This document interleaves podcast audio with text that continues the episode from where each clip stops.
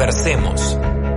El ciclo de entrevistas de Arcano, donde dialogamos con personas de todo el mundo en torno a los desafíos de la transformación digital. Look, if this global pandemic has taught us anything, it's taught us that no business is 100% resilient. I like to be on a team. I like ambitious goals. I like thinking through how we can anticipate the future. Our mission is to empower every person and every organization on the planet to achieve more.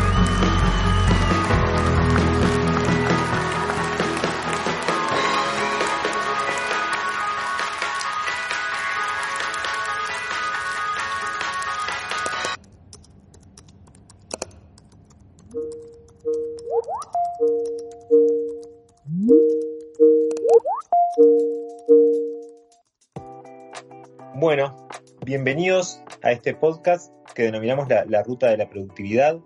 Eh, mi nombre es Pablo Miranda, soy el gerente de innovación de Arcano y estoy, me está acompañando Federico Martino.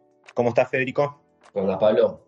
Bueno, mi nombre es Federico Martino, este, yo soy director de Insol este, y me dedico hace muchos años a estos temas de, de, productividad y de cómo podemos ayudar a las empresas, sobre todo del área de manufactura, a, mejorar sus procesos y a ser más productivos a través de incorporar tecnología. Insol se dedica hace más de 10 años a optimizar procesos de manufactura, mantenimiento y logística. Su gran diferencial es la capacidad de comprender a fondo los procesos industriales y logísticos a través de un equipo mixto de ingenieros de procesos e ingenieros de computación, traduciendo estas necesidades al equipo de desarrollo para lograr el mejor producto tecnológico para cada proceso un poco la, idea de hoy eh, era hablar sobre, sobre esto mismo, este, contarles un poco sobre cómo, cómo podemos nosotros este, medir la productividad en estas empresas, cómo podemos hacer para que las empresas este, sean más productivas y, lo vamos a hacer un poco de la mano de un indicador en particular que es el OE. Eh, ¿Qué es el OE en particular? El OE es, un indicador bastante estándar de la industria de la manufactura y es un indicador que nos sirve para ver la productividad en su conjunto de todo un proceso de producción.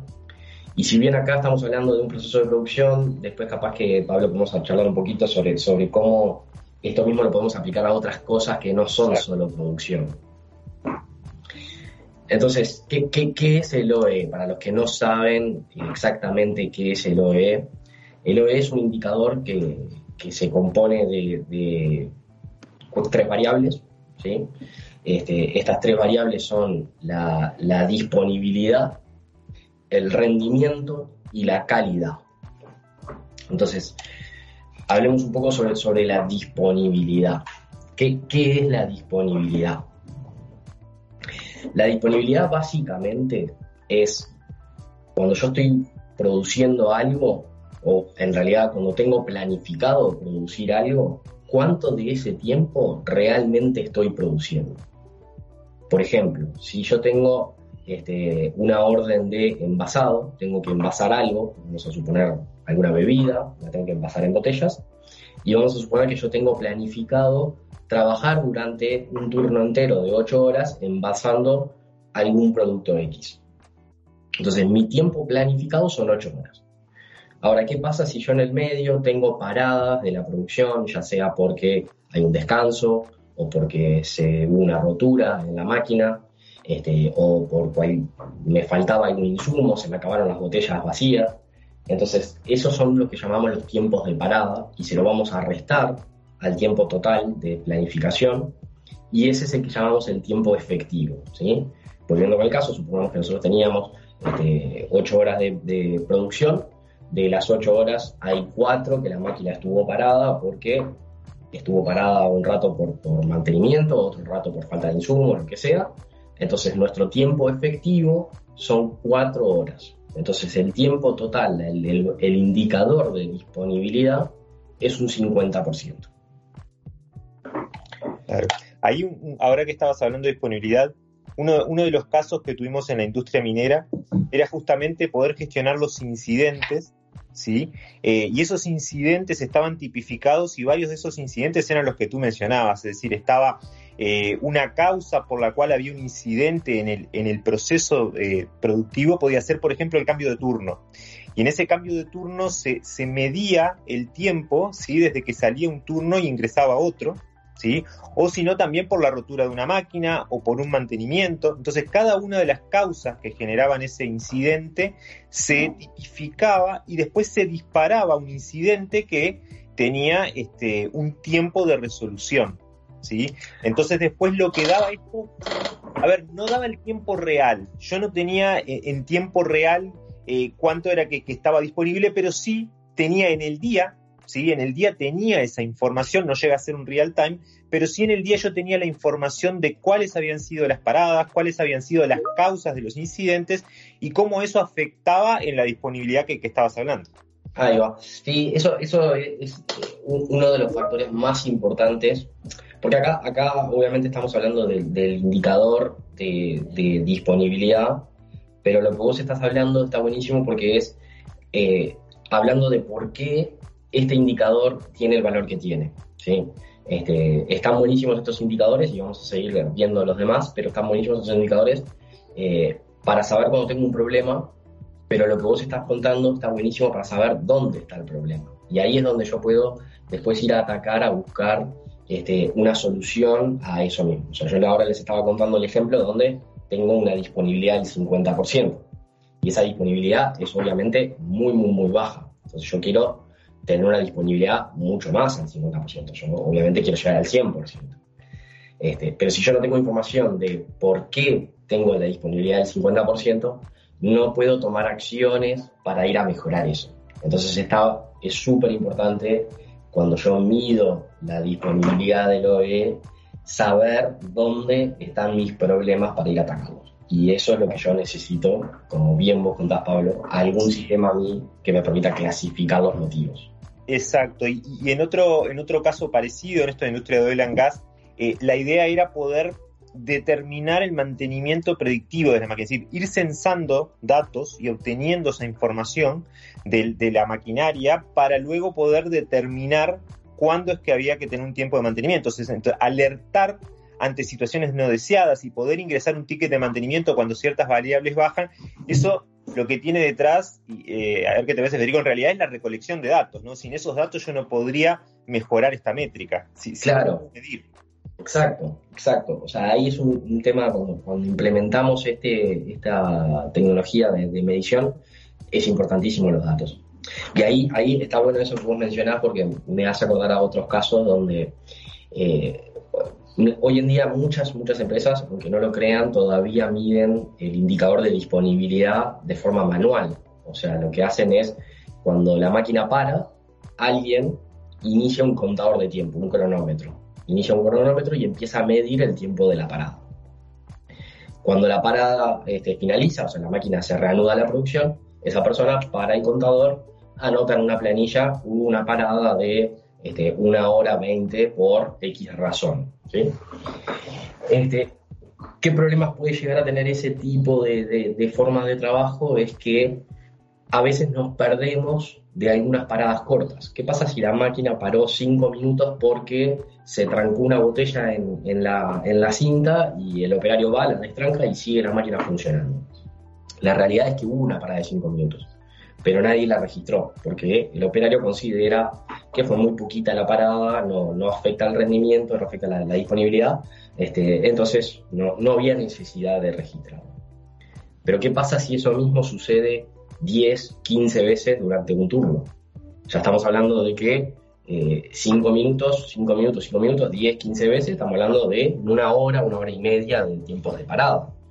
Entonces, está bueno tener también alguna forma de identificar estas paradas de forma automática. O sea, si nosotros tenemos la información lo más online posible, tenemos la máquina con sensores, tenemos la información este, en tiempo real registrada, nos va a dar esa información que de repente estaba oculta.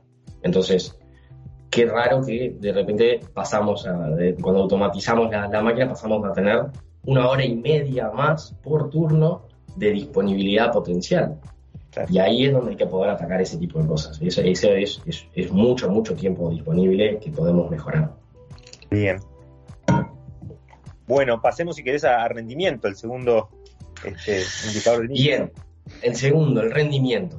Entonces, ¿qué es el rendimiento? El rendimiento es justamente cuando este, de ese tiempo efectivo, ¿sí? acá no vamos a hablar sobre el tiempo planificado de esas ocho horas, sino que vamos a hablar de esas cuatro horas que la máquina realmente está funcionando.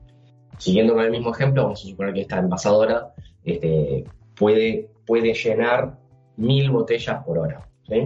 Entonces, ese va a ser mi este, velocidad nominal. ¿Cuál es la velocidad nominal de esa, producción? Este, esto no es exactamente cómo se mide, pero, lo, más simple de explicarlo es así.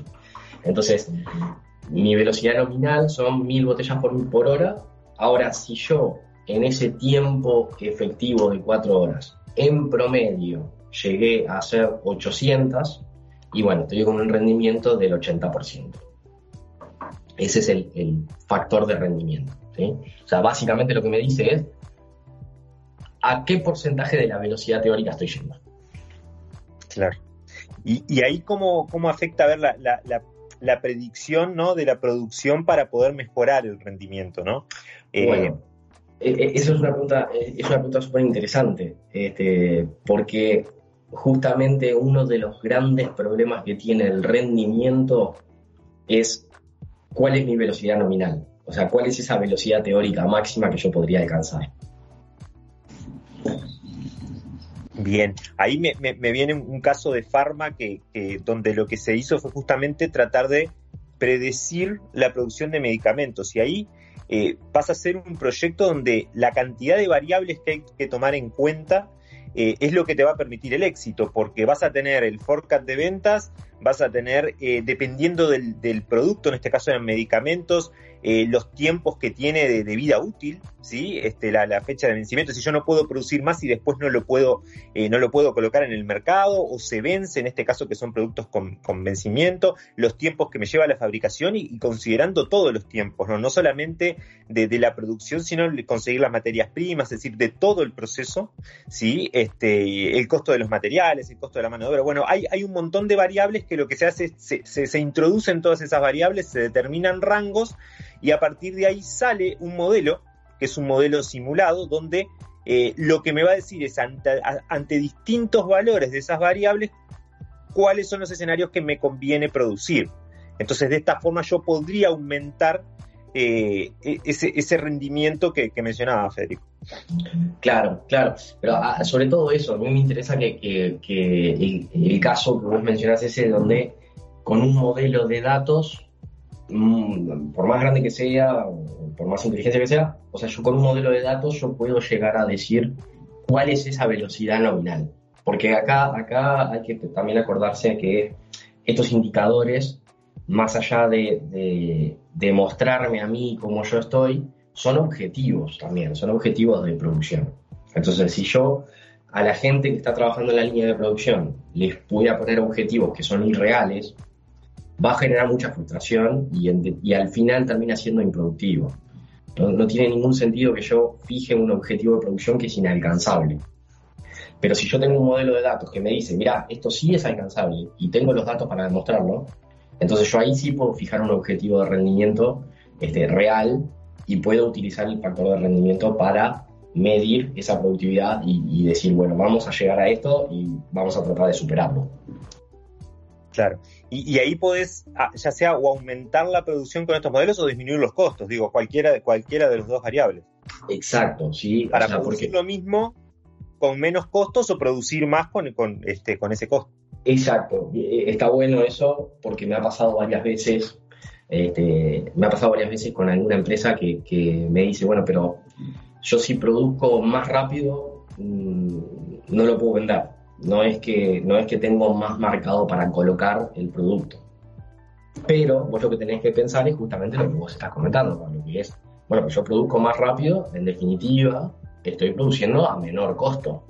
Entonces, este, por más que yo no tenga más marcado para colocar mi producto, sí tengo un producto más rentable. Entonces, no siempre hay que pensar en estos, este, en estos problemas de mejora de rendimiento y demás en, decir voy a producir más, voy a vender más, sino a veces lo que tengo que pensar es en voy a producir de forma más eficiente, a costo más bajo y, poder vender con mejores márgenes. Claro, clarísimo. Las soluciones hechas sobre tecnología que nos permiten digitalizar la información y generar reportes en tiempo real ayudan a mejorar los distintos factores que componen el indicador OEE, e, con tal de lograr una producción más eficiente y económica que cumpla con los estándares determinados. Bien, si te parece, pasamos uno que, a mí me, gusta mucho, que es el de calidad, porque ahí se puede Bien. hacer el de calidad. Acá en el de calidad hay mucha cosa. Exacto. Y este es el último factor que vamos a hablar, que, compone el OE, que es ese factor de, bueno, yo puedo producir muy rápido, este, puedo ser muy eficiente en la cantidad de tiempo que estoy produciendo, puedo tener mi disponibilidad altísima, mi rendimiento por encima del nominal, pero si yo las cosas que produzco no están bajo la especificación de calidad que yo espero, no me sirve de nada. Imagínate que yo haya estado el turno entero produciendo mucho más rápido de lo que esperaba, pero estas mismas botellas están todas con la tapa torcida y se le sale todo el líquido. Entonces, este, la realidad es que mi, mi, producción la tuve que tirar toda. Entonces, el factor de calidad lo que nosotros nos va a decir es justamente eso, de las unidades totales que yo pude producir en el periodo de tiempo que estoy midiendo, cuántas de esas unidades realmente están bajo la especificación de calidad que yo quiero tener. Claro. Ahí en, los casos que me vienen a la cabeza son justamente la detección de patrones, porque muchas veces el control de calidad que, que se realiza eh, o puede ser o, mandar una muestra a un laboratorio o puede ser hacer el control ahí mismo en la línea, ¿no? Eh, para poner un ejemplo de, un caso de hacer el, control de calidad mismo en la línea de producción, cuando sale el producto, eh, en, un caso donde hay una industria, este, una empresa en la industria sanitaria, salen los, los, los, artículos sanitarios y a partir de ahí se verifica, eso sale de un horno que está a altas temperaturas y deja bien este, todo, todo lo que son piletas, lo deja bien este, eh, lo tiene que dejar perfecto, hay, un operario que se fija si hay ciertas rajaduras o si del horno no sale perfecto. Y eso es un control que se hace visual. Entonces, cuando esos controles se hacen visuales, eh, o, hay otro caso de minería donde se estaba verificando eh, si, el agua de un afluente tenía cierto comportamiento, esto es, siempre cae en detección de patrones, ¿sí? ya sea de espuma en el agua, ya sea de una rajadura en un producto que acabo de realizar, o lo que vos decías, y la tapita de la botella, y eso hoy en día con el avance de la tecnología son modelos que se pueden entrenar para justamente hacer con, bastante precisión ese control de calidad. Y, realmente lo que ayuda es que eh, yo pueda detectar hasta veces mejor ¿sí? que con la vista humana ciertas imperfecciones en ese producto que hacen de que no, este, cumpla con las normas de calidad. ¿sí? Claro, y eso está buenísimo porque siempre es un problema el factor de calidad el, que está de tiempo. Este, o sea, y, acá volviendo al, mismo ejemplo que estaba comentando, o sea, yo puedo estar, eh, en el momento yo, yo puedo saber eh, si vengo bien de disponibilidad, porque estoy produciendo y yo sé si, si tengo o no tengo parada. Puedo saber la velocidad, porque normalmente quien opera una línea de producción sabe si está yendo más rápido o más lento de lo normal. Pero el factor de calidad muchas veces lo tengo a destiempo. Entonces, si no sé si lo que yo estoy haciendo en definitiva está 100% bien. Con estas cosas que vos estás contando, donde yo puedo tener un sistema de, imágenes que me está detectando en el momento si lo que yo estoy produciendo está bien o está mal, está muy bueno porque le, retroalimenta a, a la gente de producción en el momento si lo que está haciendo está bien o está mal. Muchas veces este, este, factor de rendimiento es directamente proporcional con la calidad. O sea, si, si yo voy más rápido de lo que debería, normalmente lo que termino sacando es de peor calidad que si voy más lento. Entonces hay que buscar ese balance. Y, con alguna retroalimentación como la que comentás, está buenísimo para, para hacer, poder hacer eso. El OEE e en tiempo real permite tomar acción sobre la línea de producción para corregir en el momento los errores que no permitirían alcanzar la productividad esperada, evitando de esta forma el análisis posterior que originaría pérdidas de productos. Claro, y que, no se necesita gran tecnología, porque en realidad yo necesito o, sacar imágenes, o tomar imágenes, o, filmarlo con, una cámara IP, es decir, no, no se necesita gran tecnología, sino que solamente poder tener esas imágenes o, esas, o, eso, o esos videos para después analizarlo y, poder detectar estos patrones que se definen, se entrenan y después que se entrenan, este, los voy ajustando a medida de los casos, ¿no? Y hasta que al, final lo termino estabilizando y yo ya puedo asegurar de que si no detectó una rajadura en el producto sanitario, que no tiene, porque yo ya lo entrené el modelo y le expliqué lo que era una rajadura y lo que no. Entonces todo eso se va, es un modelo que se va construyendo y que se va estabilizando hasta que tiene muy buenos márgenes de, de asertividad. Eh, después otro caso, hoy te comentaba las muestras de laboratorio, ¿no? Es decir, que en otros casos no se hace el control ahí, sino que lo que se hace es, eh, por poner el caso de una arrocera, eh, distintos granos de arroz, se toma una muestra y esa muestra después se manda al laboratorio para que vean con la calidad que sale, si son del tipo de grano que se había, que, se está produciendo. Y, ahí lo que, lo que puede ayudar la tecnología es en dar herramientas a esa persona que toma la muestra para que no lo tenga que hacer, como decía, soy manual, ¿no? Este, accionando un botón de ahora empieza, ahora sale cuando termina la máquina, o agregar información en una planilla que eso después hay que ingresarlo a un sistema. Acá muchas veces son soluciones que en distintas tablets o dispositivos móviles eh, ya se puede sacar una foto, eh, rotular la muestra y todo eso hacerlo muy simple para que después esa información ya la tenga el laboratorio, entonces cuando viene la muestra ya tiene ingresado cuándo se sacó, de qué tipo, y todo eso ya está ingresado en un sistema y no hay que hacerlo manual y después eh, perdiendo tiempos para, para el control de calidad. Exacto, exacto.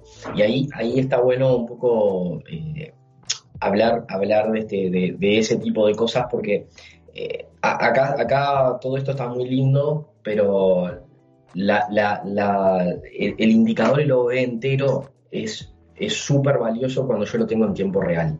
No quiere decir que no sea valioso tenerlo a, destiempo, también es valioso. Y ahora después vamos a hablar un poco de eso. Pero este, cuanto más en tiempo real yo pueda tener la información, más valioso es porque imagínate si vos estás a cargo de una línea de producción, vos terminás tu turno, al otro día viene un supervisor y te dice, bueno, tu turno de ayer tuviste un OE del 70%. ¿Qué es lo que vos podés hacer para mejorar y bueno, vos podés tratar de analizar esa información, ver qué problemas hubo y para el turno de hoy tratar de no cometer esos errores y, mejorar. Ahora, ¿qué pasa si mientras vos estás operando la línea, en la, durante la operación yo te voy diciendo tu OE hasta ahora es del 70%? Entonces vos en el momento podés empezar a tomar acciones para mejorar ese OE y capaz que terminás en un 89, 90%. Sería un OE muy, muy, muy bueno, ¿no? Pero este, en el momento vos puedes tomar acciones para mejorar este, la producción real y, qué, cuál es la diferencia de eso es que en el primer caso obviamente tuve el 70, no pude hacer nada, ya está, ya hay un 20% de la producción que, que no la pude recuperar. En el otro caso, sí, en el momento yo ya puedo ser más efectivo y yo ya puedo ir viendo qué es lo que me está sucediendo. Y, me imagino que este, este OE está medido, está en un dashboard, en un reporte que, que, se puede ver el, valor de cada una de las tres variables y, que, el que comentabas vos que el, acumulado, el total, ¿no? el valor del OE, y eso se puede ir viendo ¿sí? Este, cómo va evolucionando y tomando decisiones a partir de su evolución. Sí, hay, un dashboard que controla todo esto, ¿no?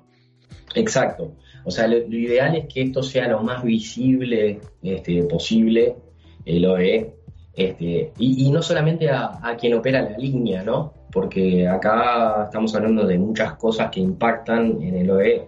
Ya el primer factor, el, de disponibilidad, 90% de las veces no es un problema de la gente de producción, es un problema de mantenimiento, como bien vos dijiste. O sea, es un mm. tema de eh, un problema y ah, capaz que algo predictivo nos puede ayudar, como vos contabas. Este, entonces, el OE es algo que está bueno que sea visible para todas las áreas de una empresa y, de forma muy, muy visible. O sea, yo he visto plantas donde lo ponen en pantallas, televisores gigantes este, a lo largo de toda la planta y podés ir viendo el OE en tiempo real de las distintas líneas de producción. Claro. Ah, hoy, hoy, mencionabas cuando empezabas la, eh, cuando empezamos el podcast que esto además se podía aplicar para, para, otras, para otros escenarios, porque cuando hablamos de disponibilidad, rendimiento y calidad, en realidad lo puedo llevar a, cualquier proceso, no sé, a la, carga de un camión, yo podría ver el rendimiento, disponibilidad y calidad de cómo yo eh, cargo mercadería en, un camión. Es decir, una vez que, lo utilizo, en realidad lo puedo aplicar a otros escenarios. Exacto, sí, o sea, lo ve acá obviamente es un indicador de, producción, ¿sí? Este, la sigla significa Overall Equipment Effectiveness, o sea, la efectividad global de un equipo, este, y equipo referido a, una máquina de producción. Pero si nosotros nos ponemos creativos, realmente lo es algo que, lo podríamos aplicar a, casi cualquier proceso. Y el caso ese del camión es un caso que, por ejemplo, es, un caso que de logística, no tiene nada que ver con un proceso productivo, pero si nosotros miramos la carga del camión como un proceso productivo, perfectamente puede aplicarlo. Ahí, por ejemplo, nosotros podemos decir este, que, el camión, un camión donde yo lo voy a cargar con producto, con mercadería para despacharlo, lo miro a eso como un proceso productivo. Entonces tengo un tiempo planificado. ¿Cuánto tiempo debería yo demorar en cargar el camión? Este, entonces ese es mi, tiempo plan. Este, ¿Cuánto tiempo estoy parado? ¿Cuánto tiempo de repente tengo el, el autoelevador? Está parado por pinchó el autoelevador, el operario está descansando, cualquier otro tema que pueda haber. Y ahí ya tengo mi factor de, disponibilidad. La carga del camión, cuántas cajas por hora debería meterle o pallets o lo que sea al camión. Y ahí ya tengo mi factor de rendimiento. Y por último es qué tan eficiente soy en cargar ese camión. O sea, si un camión es de 30 toneladas y yo lo cargué con 20, y bueno, ahí capaz que puedo utilizar eso como mi factor de calidad. Este, ¿Cuánto porcentaje del camión lo tengo cargado? Sí, y ahí de vuelta con, con videoanalítica, imágenes, podría hasta, hasta poder determinar si está bien, bien, bien ensamblado o no, ese, o, está siendo improductivo, cómo se está, cómo se está haciendo la carga. Es decir, las mismas soluciones que hoy hablábamos cuando veíamos cada, cada uno de estos tres este, indicadores se pueden aplicar acá y aplican también, ¿no?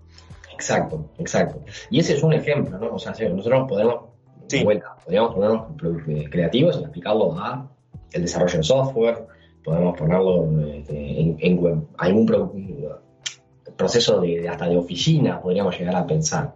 Es simplemente empezar a pensar esos procesos como productivos y decir, bueno, ¿qué es lo que estoy produciendo? Estoy produciendo software, estoy produciendo, no sé, un reporte de marketing, o sea, cualquier cosa. Y puedo empezar a tratar de buscar la, la medición de esto. Claro, ahí para, para terminar, Federico, para ir terminando, Federico, capaz que estaría bueno ver cómo es para poder hacer todo esto tiene que haber una, una, ruta del OE donde se va digitalizando la información, porque hoy siempre hablamos lo importante que era tener la información. Y, y, es muy difícil pasar de 0 a 100, es decir, de, tener un trabajo manual a tener real time. En realidad hay un proceso, ¿no? ¿Cómo es ese proceso donde yo eh, parto en mi empresa, donde estoy todo con, información manual, no, tengo capaz que mucha información digitalizada y quiero llegar a tener real time estos valores de, del OE? Exacto.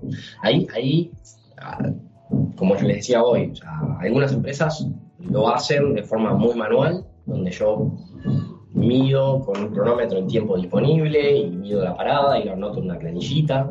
El primer paso acá es eh, eso que se hace de forma manual, pasarlo a algún medio digital. Y por medio digital no quiere decir que haya que pasarlo a un super sistema donde yo tenga que tener todo automatizado. No, simplemente es tener la información digitalizada. Puede ser en un Excel, simplemente. Puede ser una base de datos muy, muy, muy simple. Pero poder tener la información en formato digital, que no es menor. Hay muchas empresas que todavía lo tienen en papel, porque el papel en planta es lo más fácil de usar. Pero el primer paso es tener la información en, en algún medio digital. De esa forma a mí me permite de alguna forma poder analizar esta información y generar esos reportes de forma digital. El siguiente paso después de eso es intentar automatizar esa información, ¿sí? O sea, de vuelta, lo que hablábamos hoy, yo puedo pasar de registrar la parada en un Excel, o sea, de en lugar de papel a un Excel, el siguiente paso es hagamos que un sensor me detecte de forma automática la parada y me la registre en, en ese mismo Excel, ¿sí? mismo Excel o una base de datos. Entonces, el siguiente paso es automaticemos la digitalización de la información. Y el último paso, que es a donde yo quiero llegar, es toda esta información digitalizada, automatizada, generemos los reportes y mostrémoslos en tiempo real. O sea, ahí ya es el sumum de todo, que es donde tenemos las, paradas automáticas con los motivos automáticos, este, el rendimiento automático medido y la calidad con videos, este, con, procesamiento de video en tiempo real o lo que sea. Y ya tengo mi OE en tiempo real, a pie de la línea y todo el mundo visible de qué es lo que está pasando. Claro, pero es un camino y ese camino hay que recorrerlo y es muy difícil saltearse las etapas, ¿no? Hay que recorrerlo ese camino. Hay que recorrerlo y, todos los pasos tienen su valor. En todos los pasos hay su valor este, y es un proceso que hay que hacerlo. No se puede ir del 0 al 100 este, porque va a costar mucho la adopción de esto, este, pero, pero cada uno de esos pasos tiene, tiene su valor y, en todo momento de lo OE siempre te va a aportar en, en visualizar qué es lo que está sucediendo. Perfecto. Bueno, espero que les, haya gustado esta charla, que les haya servido. Quedamos a disposición luego para seguir profundizando estos temas que, tanto nos gustan. Eh, y bueno, muchas gracias, eh, Federico, también. No, gracias a vos, Pablo, por recibirme. La verdad que es muy divertido charlar estas cosas, así que cuando, cuando quieras hacemos la vuelta. Por favor. Bueno, hasta luego. Chao, chao.